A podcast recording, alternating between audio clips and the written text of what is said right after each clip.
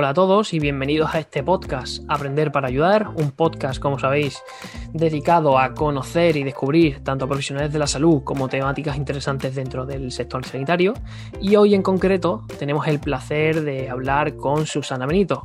Ella es licenciada en Medicina y Cirugía por la Universidad de Alcalá de Henares, es médico rehabilitador desde 2004, eh, tiene formación en PNS, posturología neurosensorial, eh, y también es profesora de la Escuela de Salud Integrativa en diferentes formaciones durante ya algún, que otro, algún que otro año.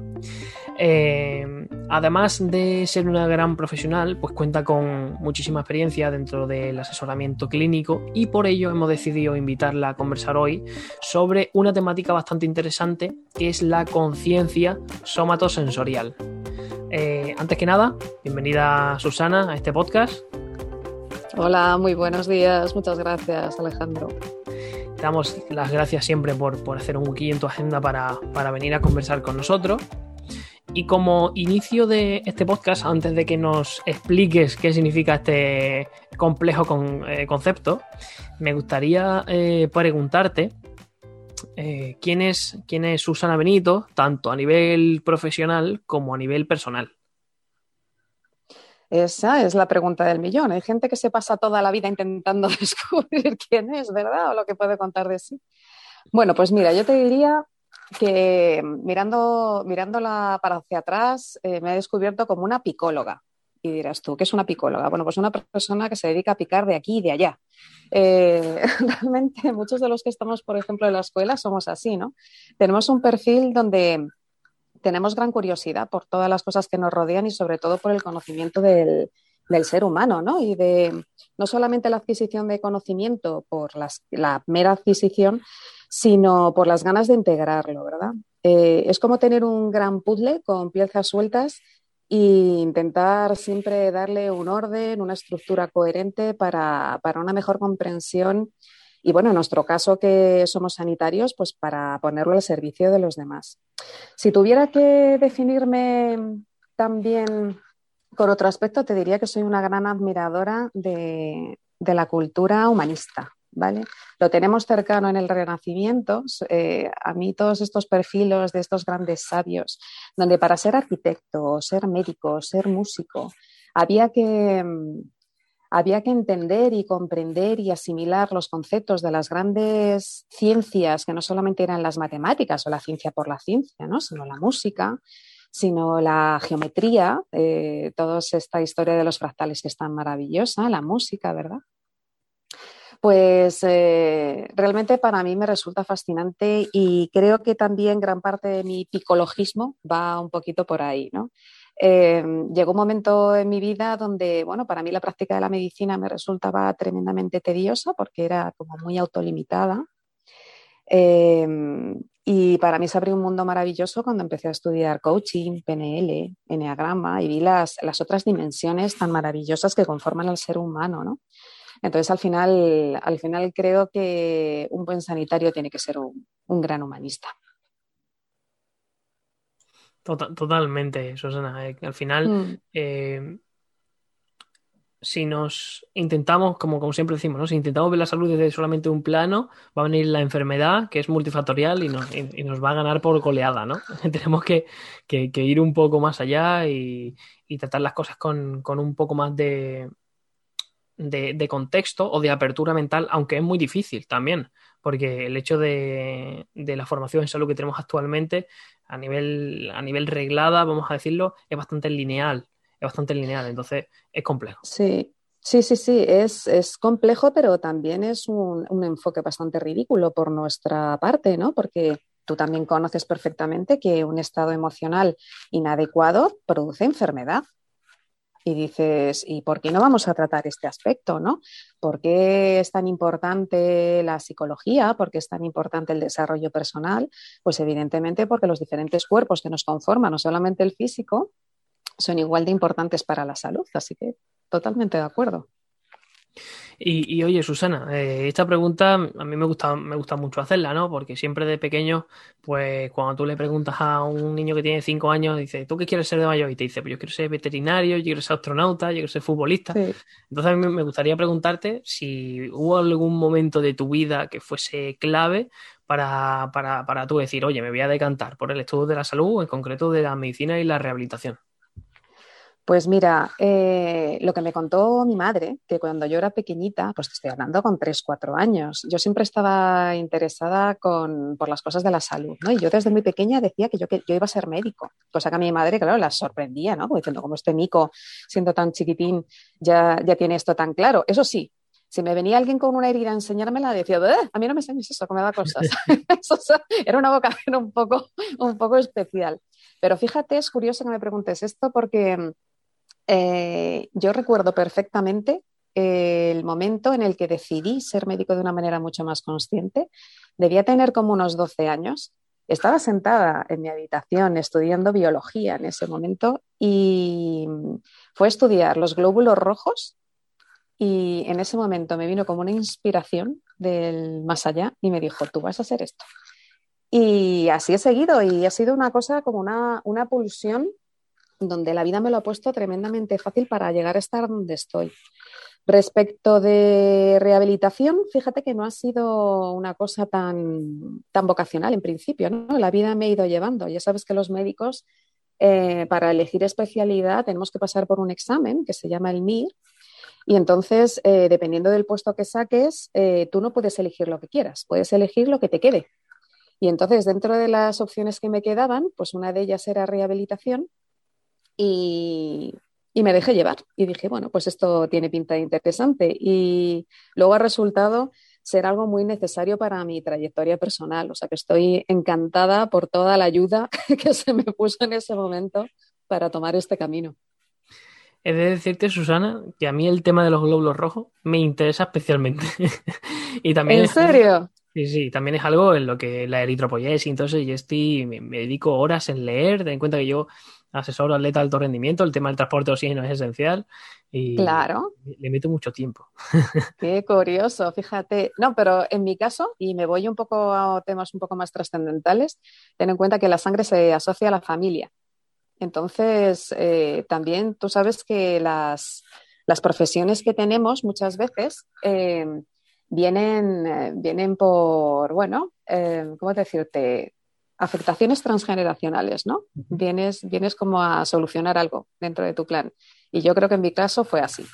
Claro, eh, al final tu, eh, tu, vida es, son pinceladas de cosas de tu padre, de cosas de tu madre, de cosas Efectivamente, exacto. Y así te has conformado, te has conformado tú. Eh, Eso es.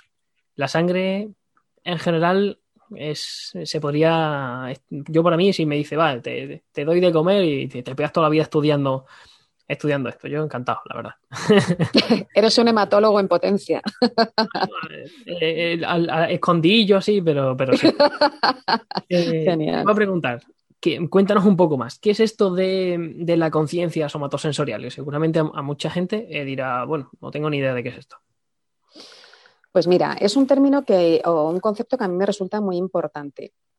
Porque para ser conscientes de las cosas que pasan en el mundo o en otras personas, es importante ser consciente de lo que ocurre en el interior, ¿verdad?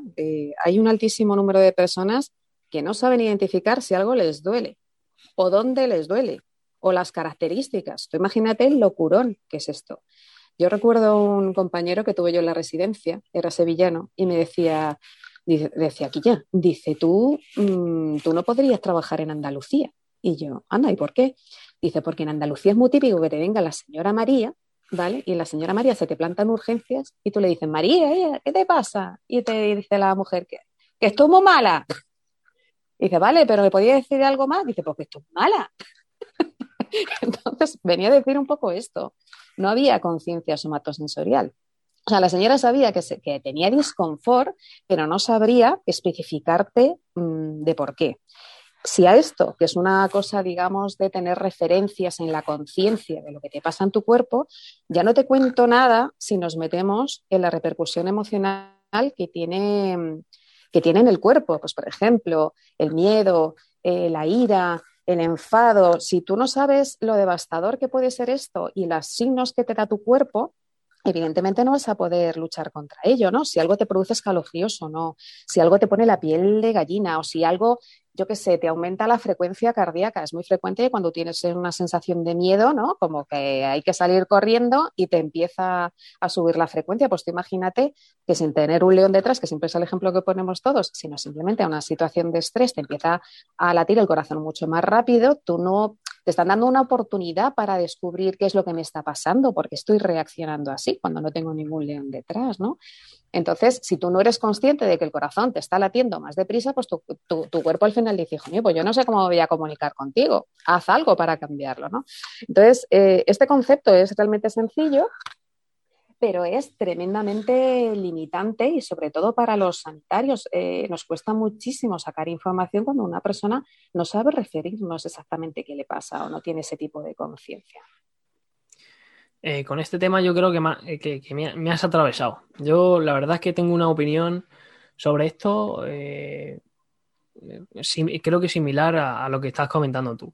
Y además lo veo en consulta y creo que los resultados positivos van de la mano a una persona que empieza a escucharse, en todos los sentidos. Efectivamente. Pero ¿qué pasa? Exacto.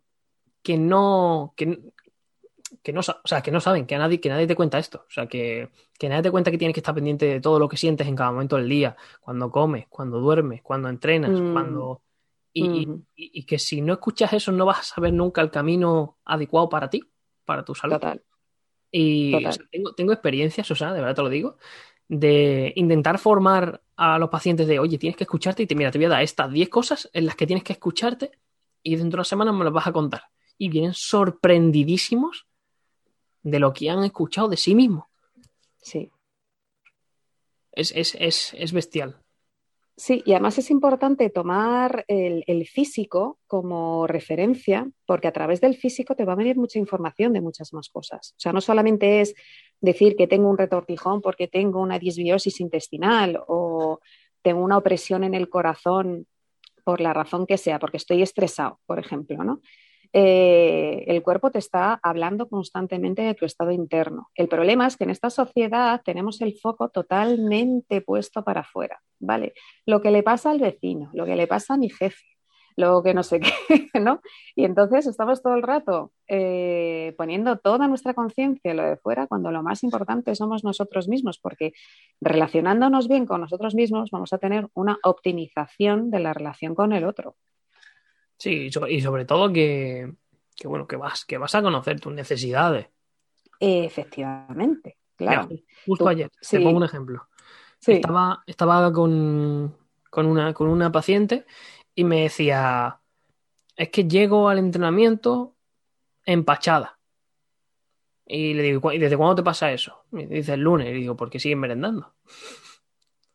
Y me, dice, y me dice, no, porque, claro, después tengo que tener energía para el entrenamiento. Y digo, pero tu cuerpo te está diciendo que, claro. quizás esté demasiado próximo esa comida a tu entrenamiento. Claro. Ya no sea lo más oportuno. Y ya, claro, ella hizo un ejercicio de autorreflexión. Dijo, pues, pues puede ser, pues puede ser, si, si no me está sentando bien la comida o si no, si no llego a digerirla toda antes, de, antes del entrenamiento, ¿por qué no o atrasarlo o, directamente eliminar, eliminar esa comida? Y es que al final son mini decisiones que si te escuchas, pues sabes actuar acorde a lo que a tu cuerpo le viene bien, porque él sí que te va a decir lo que, lo que le viene bien.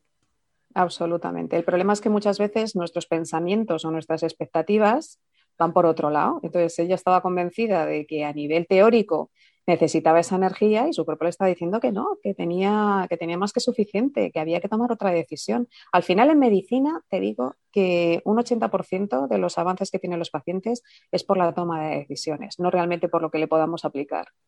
100%. Y, y, Susana, en relación a estas personas que ya llevan, digamos, esta es una pregunta que me voy a salir un poco el tema, pero viene a colación, que, que vienen o, que actúan a favor de sus sensaciones, pero llevan ya tanto tiempo, digamos, con, unos, con un estilo de vida que no le conviene o, cualquier aspecto de esto, que su cuerpo les hackea y le da sensaciones que no son reales o que no son las óptimas, y ellos, aun siguiendo lo que sienten, están ¿están ejecutándolo mal o están yendo en un sentido que es contraproducente para sí mismos? Claro, mira, te digo yo lo que pienso, que no quiere decir ni mucho menos que esto sea así, ¿no? Pero digamos como que todos los sistemas que nos conforman eh, tienen una especie de equilibrio, ¿vale? Ese equilibrio puede ser armónico, que es la salud, es lo que siempre hablamos de la famosa homeostasis, ¿no? de seguir ese equilibrio para no irnos, pero hay otros sistemas que se relacionan desde el desequilibrio, digamos, como que tú has acostumbrado a tu mente, a tus emociones y a tu cuerpo actuar de una determinada manera, de manera habitual, que no significa que sean buenas, ¿vale? Y el cuerpo y la mente y las emociones se han acostumbrado a funcionar así, de una manera disfuncional. ¿Qué es lo que ocurre? Que esto es como habla Joe Dispensa, ¿no? De las carreteras estas neuronales de los hábitos. O sea, tú puedes tener un hábito que no, puedes, que no tiene por qué ser bueno, pero tu cerebro ya ha construido una carretera, no, una autopista que te lleva hacia una determinada acción. Volver para atrás para generar otro camino, otra relación en el sistema, cuesta un montón. ¿vale? Aunque tú tomes la decisión, pero aquí la voluntad y, por supuesto estar bien asesorado, ojo, las dos cosas, ¿eh? Pero cuando tú tienes muy claro que te tienes que salir de ese hábito, cuando tienes que salirte de ese desequilibrio estable, es cuestión de tiempo eh, que aparecerán las mejorías. Lo que pasa es que, claro, vivimos en la sociedad de la prisa. Entonces, te viene alguien y quiere las soluciones para ayer. No, pues mira, lo siento, si llevas 30 años en estas dinámicas, no puedes pretender que en dos sesiones se te arregle todo. O sea, quiero decir, las cosas llevan su tiempo, hay que restablecer los circuitos adecuados en todo esto. No sé si te he contestado. Sí, sí, sí, sí, sí, sí completamente. Y además estoy, mm. estoy, estoy muy de acuerdo. ¿eh? Creo que la perspectiva o el punto de vista de, por desgracia, el, el grosso de la población está en que algo falla y con cambiar eso, al momento ya va a dejar de fallar. Y quizás el, timing no es así del todo. no, o, dame, o dame la pastilla milagrosa, no, perdona. O sea, aquí milagros no hacemos. O sea, el milagro lo puedes hacer tú, pero no quiere decir que sea inmediato. Entonces, es, muy importante eh, entender también que muchas veces las cosas que hacemos mal o las enfermedades eh, son resolubles, ¿vale? pero no inmediatas de, resolución, o sea, quiero decir, y, que implican también una disciplina por nuestra parte. O sea, lo siento, pero es que sin disciplina y sin ejecutar estos cambios, estas decisiones, pues es que podrás tener mucha suerte, pero no, es que no sea así. Y Susana, eh, cuando, cuando estuvimos intercambiando correos para este tema de, venir a, la entrevista, me gustaría preguntarte un par de cosillas. Uno, ¿por qué elegiste este tema? Y otro, ¿por qué crees que es importante, aparte de todo lo que hemos hablado, eh, escuchar eh, tu cuerpo? Mira, em, voy a intentar definir un poco más claramente, por si a alguien no le ha quedado claro, lo de la conciencia somatosensorial, ¿vale? Entonces yo lo definiría como la capacidad de conocer las señales de nuestro cuerpo, tanto por lo que nos cuenta nuestros sentidos sensoriales, que generalmente están más enfocados a lo externo, que en este caso habría que hacerlo al interno, eh, como tanto nuestras vísceras y órganos, el funcionamiento, ¿vale? Te voy a contar un ejemplo de, un poco un caso muy exagerado que yo viví cuando yo estaba estudiando, yo hice la carrera en Alcalá de Henares y tuve que hacer alguna rotación en el hospital de Guadalajara. Entonces, cuando yo estaba rotando allí en medicina interna, vino un caso que fue muy llamativo un poco por, por lo que ocurrió, ¿no? Y era un señor que era un empresario local de la zona eh, un señor, pues imagínate, pues súper estresado, que siempre estaba comiendo fuera, encima estaba bastante obeso, con un síndrome metabólico, o sea, era un poco, tenía, digamos, como su terreno estaba como tremendamente alterado a todos los niveles, ¿no? Bueno, pues este señor se fue a hacer negocios y se fue a comer cordero con sus clientes. Entonces, pues nada, se debieron meter una comida pantagruélica y le empezó a doler el pecho y empezó a notar también una sensación un poco rarilla en el brazo izquierdo. Y el hombre pues pensó que, que se había quedado con hambre y decidió pedir un segundo plato, más cordero. Ingresó en el hospital con infarto masivo de miocardio, claro. O sea, ¿a ti qué te parece esto? Como dices, pero bueno, ¿cómo es posible? Vamos a ver, si ya es Vox Populi, que cuando tú tienes una opresión en el pecho y se te irradia el brazo izquierdo, casi todo el mundo ya lo relaciona con esto, ¿no? Claro, pero es que este, este hombre se sentía raro, entonces decía, bueno, pues me habré quedado con hambre.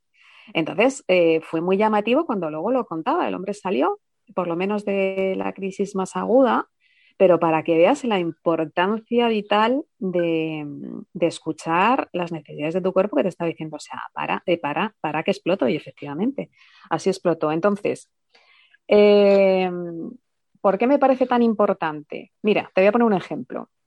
Todo el mundo tiene clarísimo que hay que escuchar los ruidos o las señales de un coche, ¿verdad? Que si la luz de no sé qué, que el ruidito que me hace el motor de no sé cuántos. ¿Por qué? Porque si el coche te empieza a dar señales de que algo no funciona bien, ¿qué vas a hacer?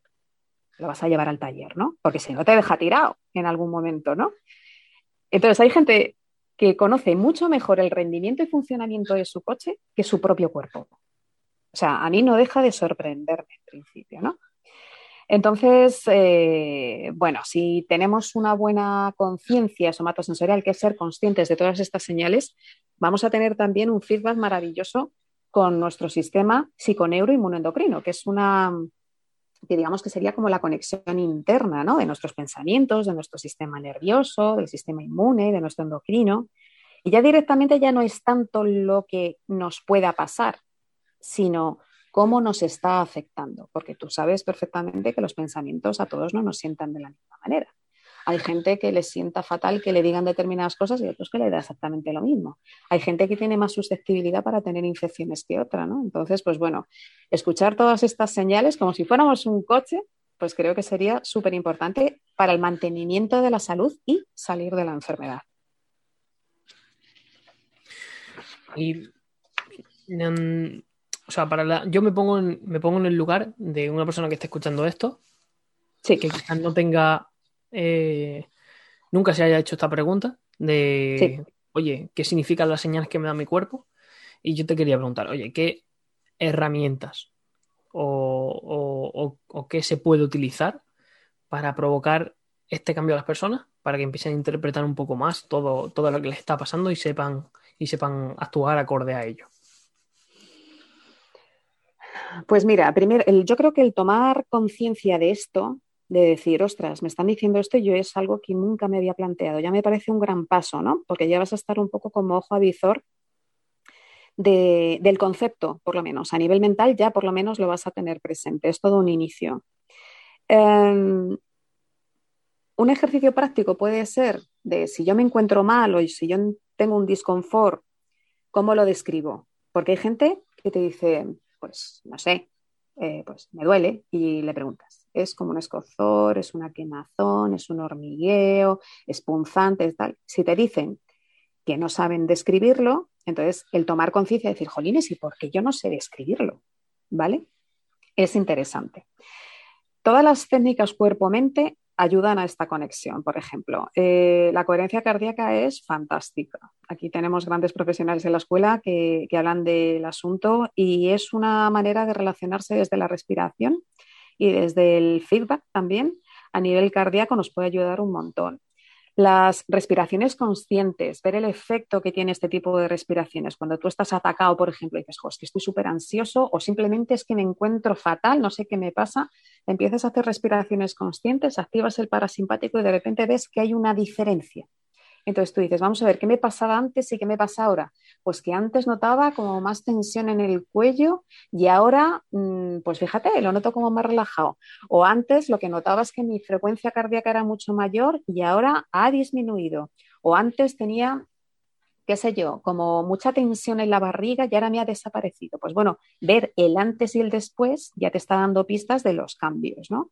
Hay algo que, suena un poco la la la, ¿no? Como es el earthing, ¿no? Que dices, ¿cómo pueden haber sacado un libro de recomendando a la gente que camine descalzo por la hierba o por la tierra, ¿no? Bueno, pues es, fundamental. Eh, ten en cuenta que eh, una gran parte del sensorio lo podemos tener en los pies. Recibir información a través de las palmas y de las plantas de los pies también es muy interesante. Entonces, ah, para adquirir este tipo de conciencia somatosensorial, el ver las texturas, el ver nuestros puntos dolorosos, el sentir placer también al hacer este tipo de cosas, justamente pues andando descalzo, sobre todo sobre superficies naturales, es, fantástico, ¿no? Eh, otra cosa importante para valorar cómo puedo activar mis sentidos, por ejemplo, sería, fíjate, ahora que llega la primavera, ¿no? Me voy a sentar en una terracita con, con mi cervecita o lo que me tome y tal, al sol, y voy a sentir qué efecto tiene el sol sobre mi piel. Generalmente, jolín, es un placer, claro, siempre que no un calor horrible, ¿no? Pero que es un placer para los sentidos, para la piel. Empiezas a notar, pues bueno, esa, esa energía como muy guay, ¿no? Que, que, te envuelve. El efecto de un cubito de hielo también sobre tu piel. El, si te eriza la piel o simplemente sentir las caricias, ¿no? De tus hijos, de tu pareja, de tu familia. Todo ese tipo de cosas hace que tus sentidos eh, empiecen a ser más conscientes. Yo me entrenaría primero por las sensaciones estupendas, intentar reconocer eh, todas las cosas que nos producen placer y luego vamos a tener más facilidad para reconocer las que nos produzcan disconfort. 100%. O sea, creo que ese consejo es, es buenísimo. Y en relación a lo que decías de caminar descalzos, ojo, porque aquí, eh, yo te soy sincero, mi grupo de amigos mi grupo de amigos te diría que estás haciendo el tonto, pero porque claro, yo tengo 25 años y me junto con gente relativamente joven. que tenemos eh, doctores en ciencia diciéndote ello, que, que si te vas al bosque aumentan tu natural killer por, por, solamente estar 10, 20 minutos paseando por un bosque. Que, oye, que si, que si abrazas a un árbol eh, también tiene una repercusión inmunológica. Y esto es ciencia y son, y son estudios eh, en personas, en grupos amplios, con criterios, con criterios muy buenos. Y es que realmente eh, nos intercomunicamos con eso, con, con, el ambiente. Y de vez en cuando inclusive yo diría que sí, mientras más podamos hacerlo mejor, pero estar, estar en relación con, con la naturaleza es, es, algo que necesitamos y que, estamos muy lejos de ello, ¿no? Y que si nos ayuda a todo el tema este de, mm, de que estamos hablando de analizar nuestras sensaciones, de ver cuándo nos encontramos bien, eh, de, digamos, de forzar a nuestros sentidos a que capten cosas que no estamos acostumbrados, ¿no? Que siempre vamos a una velocidad, tenemos que comer comida ultra palatable, tenemos que hacer ejercicio extenuante, tenemos que Oye, también hay pequeñas cosas que se sienten que son verdaderos placeres, como lo que tú decías, como sentarse al sol con, unas aceitunas. Efectivamente. O simplemente quitarte los zapatos en la playa. Mm. Es, brutal. Tal cual. Tenemos que tener en cuenta que, a ver, nos hemos acostumbrado a vivir un, escenario científico donde el hombre está aislado de todo. Y eso es un gran error. Todos estamos conectados con todo. O sea, si no, dime tú cómo las radiaciones nos afectan, ¿no? A nivel individual y a nivel global, simplemente. Entonces, eh, realmente el estar conectado con la naturaleza ha sido un gran error que ha cometido el hombre moderno. Desde, desde siempre el hombre ha estado inmerso en la naturaleza. Y, y ha sacado grandes beneficios eh, de eso, ¿no? La naturaleza siempre te proporciona las cosas que necesitas si sabes tratarla de manera adecuada, ¿no? Entonces, lo que pasa es que nos han hecho creer que abrazar un árbol es de frikis, ¿no? Como diciendo, bueno, está fatal de la cabeza. Tampoco creo que sea la opción, o sea, en cualquier momento de ir abrazando árboles, ¿no? Porque todo tiene su momento y su lugar, pero realmente son seres vivos que transmiten vibraciones y si nosotros estamos en esa misma vibración, lo único que puede hacer es eh, beneficiarnos.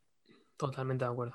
Y en relación a este tema, Susana, yo te quería preguntar si últimamente, bueno, puede ser este tema o puede ser, o puede ser otro que te parezca interesante.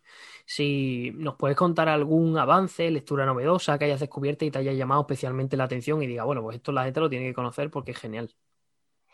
Jolines, pues es que lo de las lecturas, como somos tan insaciables y demás, debo tener como tres o cuatro libros ahí abiertos a la mitad para terminar de leerlos, que no me da la vida, pero mira, hay uno que me está gustando especialmente, que yo creo que no es muy novedoso, pero, pero sí que me parece muy potente, ¿no? Y se llama El poder sanador del nervio vago, que es de Stanley Rosenberg, ¿vale? No sé si conoces la teoría polivagal.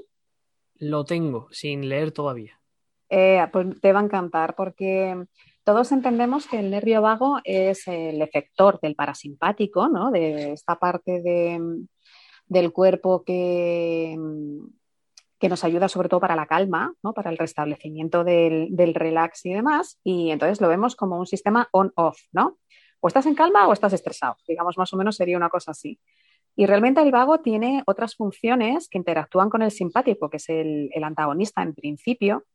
Y sobre todo la teoría polivagal lo que incide mucho en que es gracias a este nervio eh, por el que nos hemos aprendido a relacionar como grupo y hemos aprendido, hemos generado avances cognitivos, ¿vale? Mediante no solamente el contacto físico, que es muy, muy, muy importante para el desarrollo de una persona eh, a todos los niveles, sino también como, especie. O sea que es fantástico el trabajar dentro de una persona, no solamente el aspecto físico, sino todo el aspecto relacional consigo mismo y, con los demás. Tiene ejemplos súper prácticos y está muy, muy sencillo. O sea, quiero decir que muchas veces se agradece, porque parece como que medicina, cuanto más enrevesado es y más te cuesta entenderlo, es como mejor. Y para mí es todo lo contrario. Todo lo que sea sencillo para todos eh, es mucho más efectivo. Así que yo te recomendaría que cuando tengas un ratín echaras un vistazo porque te va a gustar un montón.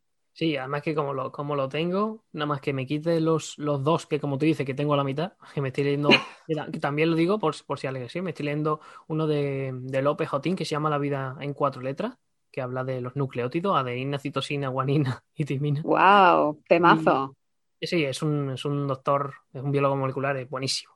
Y después me estoy leyendo otro que es eh, Cómo no comer, del doctor Michael Greger, que está, en, que está en inglés, pero que también es buenísimo. Es buenísimo. ¿Cómo no comer? Esto Carmelo Vizcarra te lo diría muy fácil. Y después hace ayuno. Sí, sí, sí, total, totalmente. Pues, pues terminando esta entrevista, me gustaría que le contase a todos los que nos están escuchando dónde encontrarte, dónde te pueden encontrar. Pues mira, eh, a partir de abril empiezo a trabajar con un grupo maravilloso de profesionales en Sinergia Medical Care. Estamos en la calle Orense 29, primero B. Somos un grupo, podríamos decir multidisciplinar, pero bueno, digamos como que al final todos, como hacemos cosas parecidas, pues bueno, unos se han enfocado más en unas cosas y en otras, pero con un sentido de grupo y de unificación que realmente es, maravilloso. Así que estaremos encantados de recibiros. Eh, si queréis, bueno, pues un enfoque un poquitín diferente, un poquitín más humanista, como os he comentado al principio. Eh, conozco a varios de los que vais hasta allí, varios, no sé si todos, y puedo apostar que, va a ser una, revolución, una revolución en el asesoramiento, en el asesoramiento clínico. Sobre todo ya no tanto por la, parte, por la parte de vanguardia, sino la parte humana que hay, que hay detrás de, bueno, de cada uno de vosotros, que os conozco personalmente a, algunos de vosotros. Entonces, aparte de esto, mm, también debo decir que estás como profesor de la Escuela de Salud Integrativa y si quieres decir tus redes sociales o Facebook o cualquier cosa. Pues mira, eh, me he quitado todo. o sea que mi técnica de marketing es bastante deficitaria, pero bueno, a través de Sinergia eh, nos vais a poder encontrar. O sea que si queréis dirigiros a mí de alguna manera y tal, eh, esa es, la, es mi red social ahora mismo. pero bueno, y también a través de la escuela, por supuesto, de la que estoy súper agradecida a la que pertenecer. De verdad, no solamente el equipo es maravilloso, sino que me siento muy a gusto con unos valores tremendamente afines. Así que muchísimas gracias, Alejandro. Nada, gracias a ti. Pondremos todos estos datos en, si lo tenemos, que los pediré en la descripción, ¿vale? Para que la gente no se pierda, si quieres saber más de y para que sepa dónde contactarte. Muy y nada, que, que, nada, que eso, que muchas gracias otra vez por sacar un ratito, que para mí siempre es un placer tanto contar contigo como profesora como, como hablar de cualquier cosa. Al final, como tú dices, estamos en la misma vibración. Vamos Exacto. En, la misma onda, como se diría también hace unos pocos de años. Sí. Y, nada, que seguramente, pues, eh, bueno, hay una cosa que no hemos dicho, que es que con Mar Alonso, dilo tú, próximamente. Ah, es verdad, con Mar Alonso. Sí, tenemos un, evento gratuito eh, el día 29, el día 29 de marzo y luego, pues, eh, el desarrollo de un curso sobre sensibilidad central, sensibilización central, al que estaremos encantados de recibiros precisamente para dar este enfoque que estamos hablando, ¿no? Porque aspectos como la fibromialgia, la fatiga crónica, en fin, bueno, todo este, el síndrome químico múltiple son patologías que están tremendamente digamos, iba a decir maltratadas desde los dos aspectos, ¿no? Un poco, es decir, si no se comprende los mecanismos fisiopatológicos y el componente emocional del paciente, la verdad es que por la medicina más convencional es bastante frustrante tratarlos, ¿no? Porque no se encuentra mucha resolución y vamos a intentar un poco desbrozar todos estos mecanismos y, aportar un, un extra de valor real para el tratamiento de estas patologías. Para mí es totalmente un lujo compartir cartel con Mar Alonso, que para mí es como mi gran mentora. O sea, estoy encantada. Eh, pues también lo pondremos en la descripción, ¿vale? Para que la gente se pueda inscribir, aunque sea al, al, evento gratuito y nos venga a ver. Sí, por lo menos que lo vean, aunque sea luego a posteriori. Creo que les va a resultar muy interesante. Por supuesto, sí. Pues nada, Susana, por mi parte ya estaría estaría todo. Muchísimas gracias por venir a contarnos tanto el, lado académico de la conciencia somatosensorial como también eh, tu lado personal de cuando tenías cuatro años y le decías eso a, tu madre. sí. Y nada, que eso, que estamos encantados, que seguramente sigamos colaborando y nos veamos muchísimas más veces en el camino. Yo, yo, yo espero que sea así. y nada, si quieres decir algo antes de despedirnos. Pues nada, eh, os animo a todos a desarrollar vuestra conciencia somatosensorial y sobre todo vuestro trabajo personal, que va a ser la mejor inversión que vais a poder hacer sobre vosotros mismos. Y nada, muchísimas gracias Alejandro, el sentimiento es mutuo. Pues nada, 100% de acuerdo y nada, nos vemos en la próxima. Si quieres más información sobre los cursos de la Escuela de Salud Integrativa, entra en www.esi.academy.